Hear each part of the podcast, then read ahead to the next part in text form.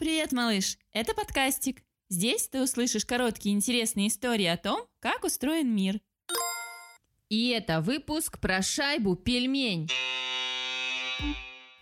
Что может лежать в холодильнике у хоккеиста? Яйца, молоко, сыр, горчица. Ничего интересного. Погоди-ка, малыш, что это тут торчит между пачкой котлет и замороженными овощами? Это же шайба для игры в хоккей. Что она тут делает? Шайбу перед матчем нужно хорошенько охладить, как пельмешку, чтобы она лучше скользила по льду. Хоккей – это такая командная игра. Хоккеисты во время игры ездят по льду на коньках и пытаются забросить шайбу в ворота противника клюшкой. Легкотня? Как бы не так. Поэтому хоккеисты и хоккеистки ловкие, сильные и быстрые – у хоккеиста на ногах не кроссовки, не сапоги, не туфли и не тапки, а коньки. Специальные ботинки с лезвием на подошве. Это лезвие скользит по льду. По льду скользит, конечно, все что угодно, но коньки это делают особенно быстро. Почему?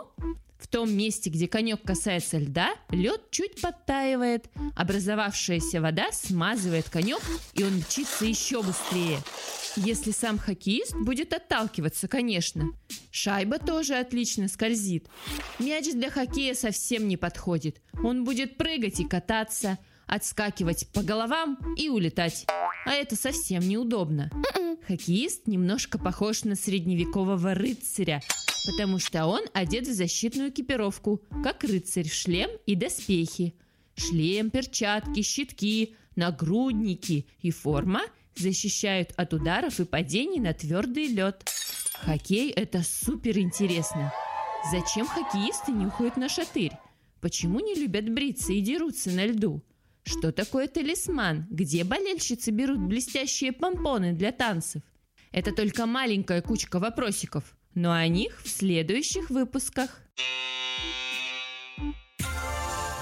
А в следующем выпуске ты узнаешь про сигнальные щеки.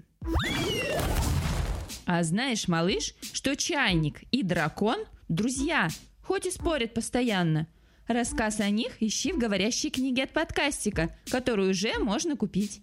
Подробности на сайте и в Инстаграм. Пока!